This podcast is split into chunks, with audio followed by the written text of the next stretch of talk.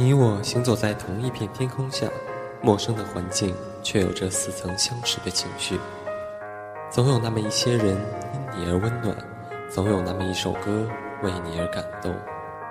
这里是半暖时光网络电台，我是冷雨，感谢你我不期而遇。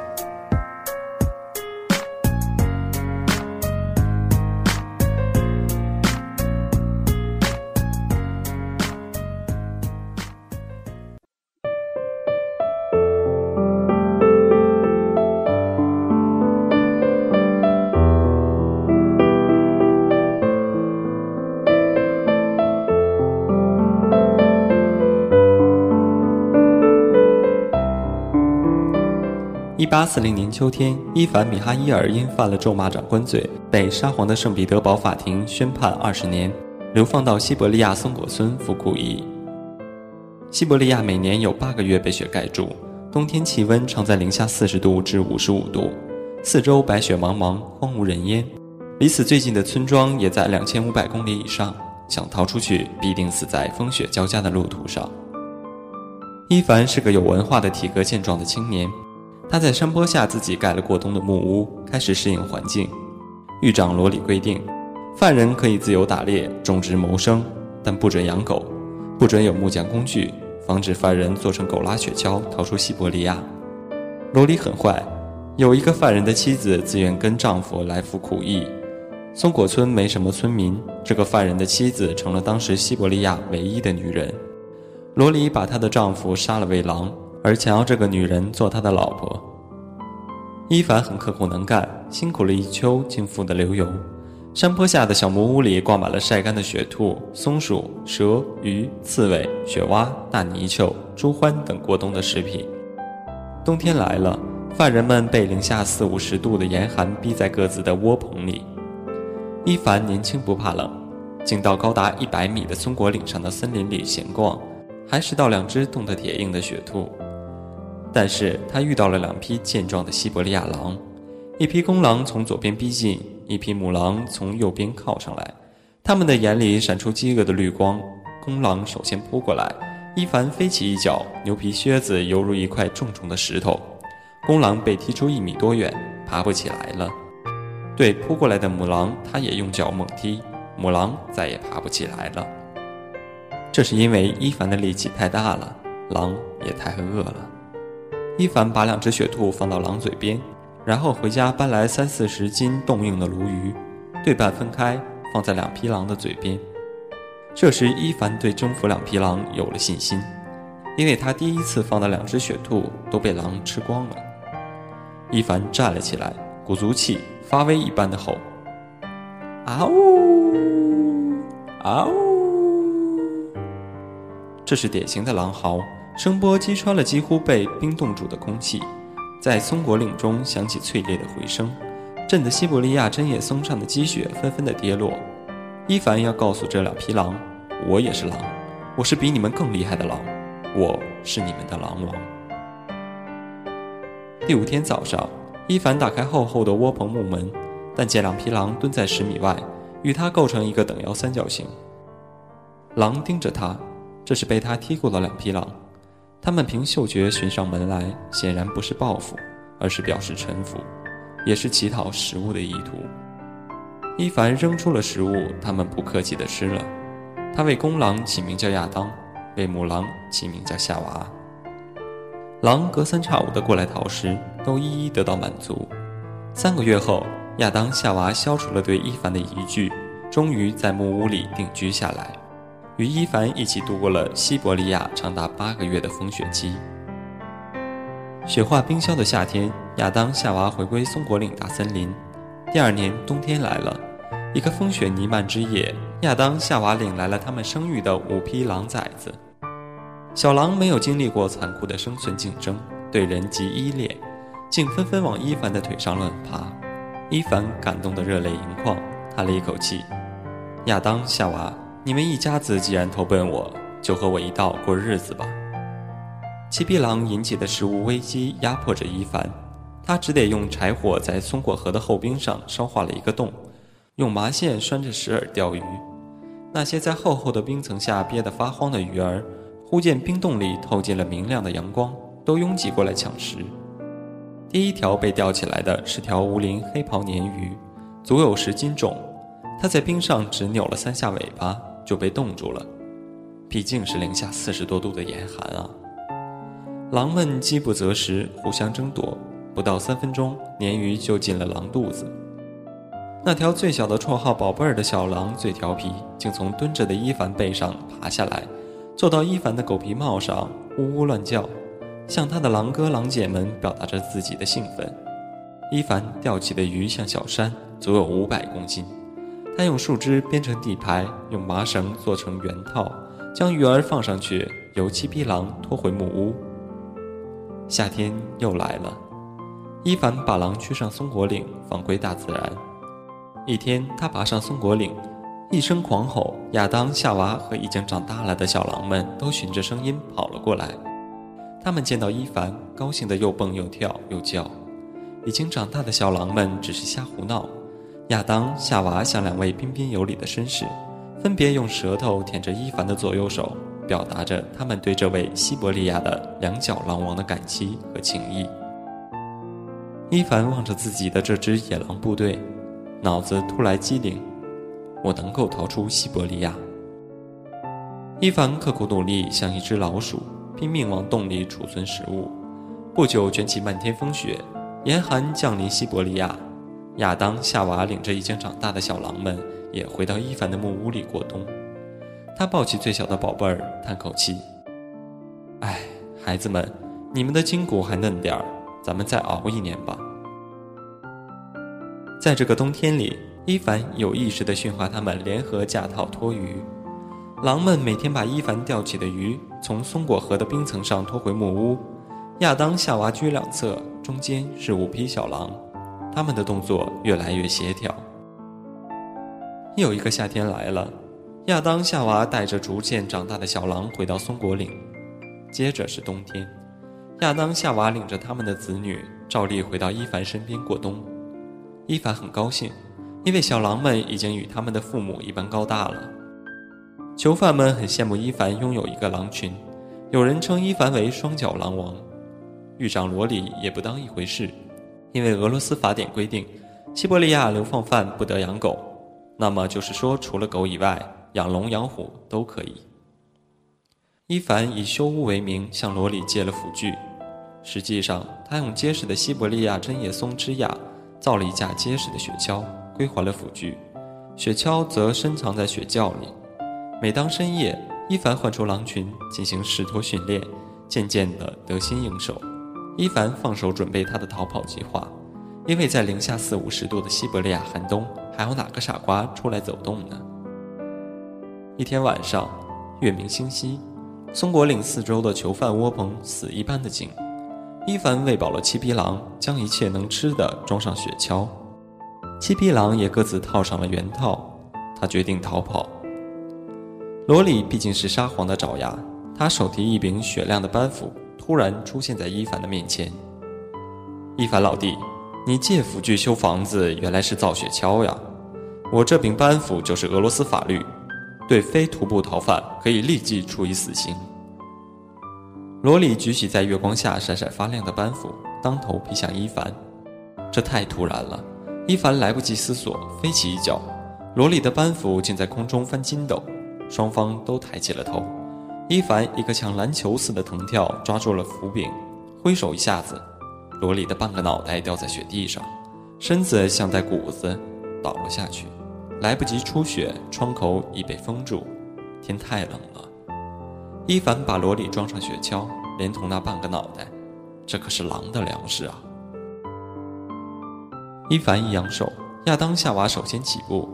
雪橇沙沙地向东北方向滑行，一口气跑到第二天下午。狼们实在疲惫了，伊凡才在一个雪坡下歇套休息。七匹狼立刻围在一起，互相取暖休息。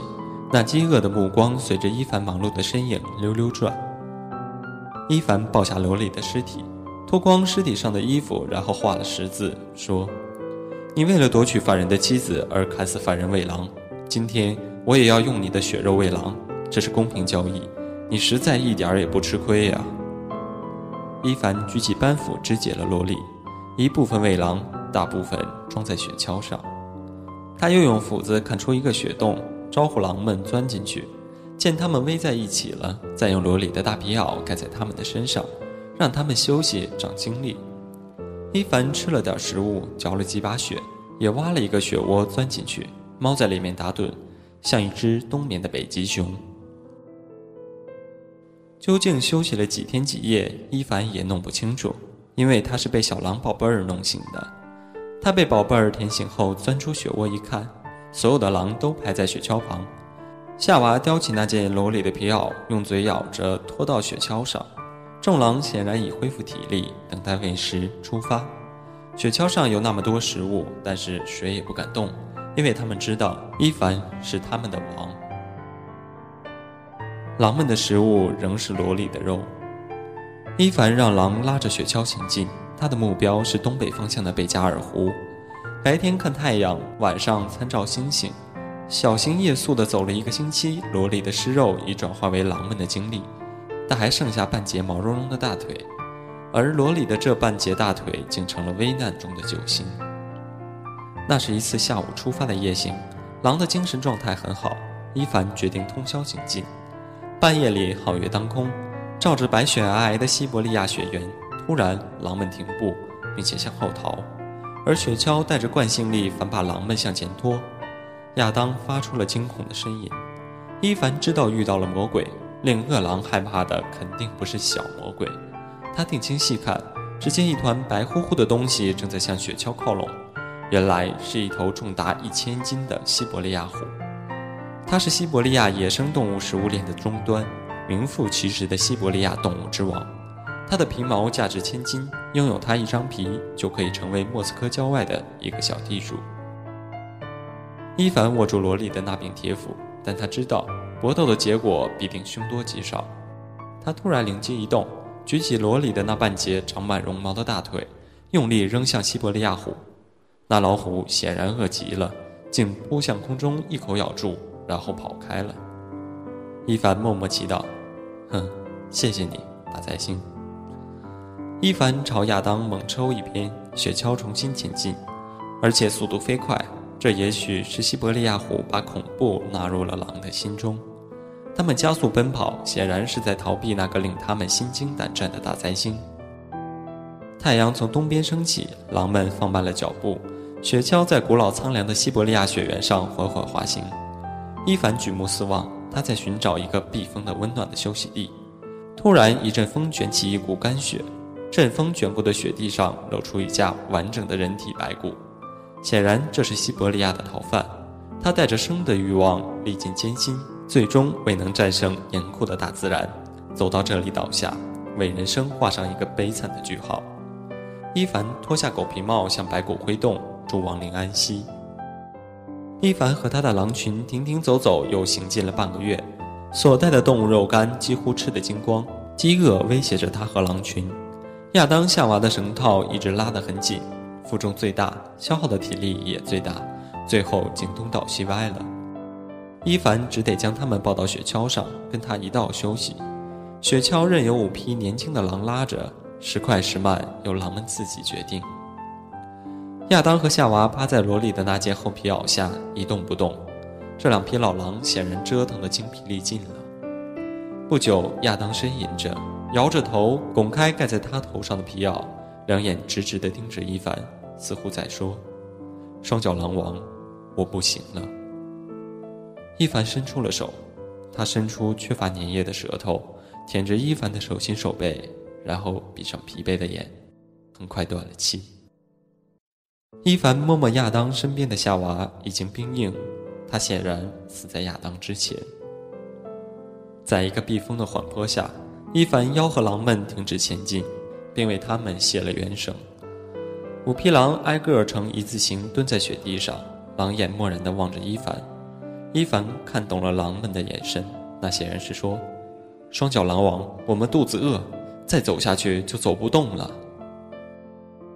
伊凡没有理睬他们，他心中有了主意。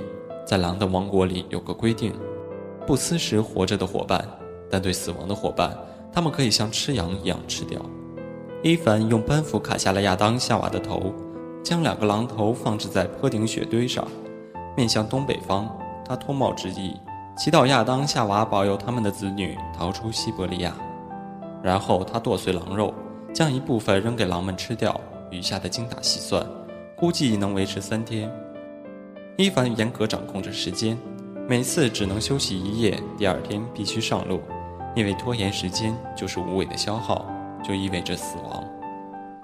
第三天早上从宿营地出发前，伊凡自己留下两块狼肉，用强劲的咬嚼肌撕食了，把最后一块狼肉扔给狼们。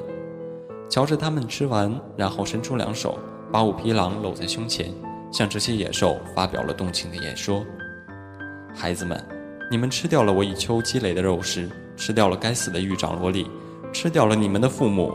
现在我们是没有一点粮食的穷光蛋了。而被雪覆盖的西伯利亚这鬼地方，我们连蚂蚁也找不到一只。下一轮该吃我了，孩子们，到时你们吃我吧。”伊凡流出了眼泪，在每只狼的头上抚摸一下，宝贝儿竟舔着伊凡腮上的泪水。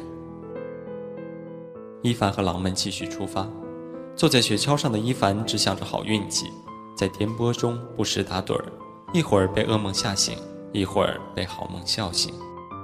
当他再次醒来时，竟吃惊地站了起来，前面是一片水晶般的蓝光。那是太阳照在辽阔的冰层上反射出来的蓝光。哦，是贝加尔湖。只要到了贝加尔湖，就会有村镇，就会有人群，就会有正常人的生存。伊凡挥起鞭子，向狼群狠狠地抽去。雪橇像箭一样驶向那炫人眼目的一片蓝光。一年后，贝加尔湖北侧的叶琳娜镇上，人们渐渐熟悉了一位名叫斯杰潘诺夫的公民。他在一家饭馆里当佣工。工作特别卖力，他比别的佣工每天多干两小时，所要的报酬是食客留下的肉骨头归他，因为他驯养着五匹狼。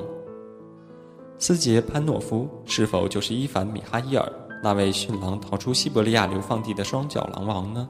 应当说是的。好了，故事到这里就结束了。文章出自意林故事会里的一篇虚构的故事，是主播几年前看到的。却让主播记忆至今。为大家推荐这篇文章，很大程度上是因为主播对于狼这种动物的喜爱。纵观以动物为主线的故事，狼占据了极大一部分篇幅。无论是《狼图腾》里的狼性和生存法则，还是《野性的呼唤》里的巴克野性的回归，无不是展现了生命的坚强与尊严。在这篇故事中，伊凡却是化成了一匹狼王，为生命跑出了一片天空。今天的节目就到这里，我们下期节目再见。